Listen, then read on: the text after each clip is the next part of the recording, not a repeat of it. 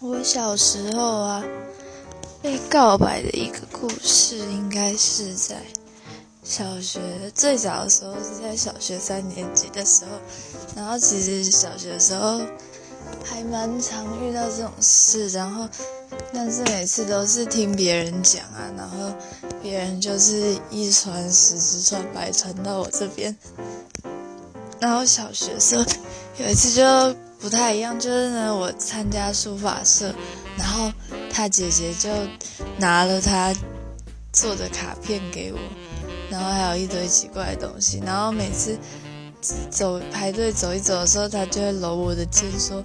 要不要当我的女朋友，然后我都觉得超级无敌恶心，然后最后也都没有答应他，但是就是这个告白方式蛮蛮神奇的吧。就是不太，不管怎样都感觉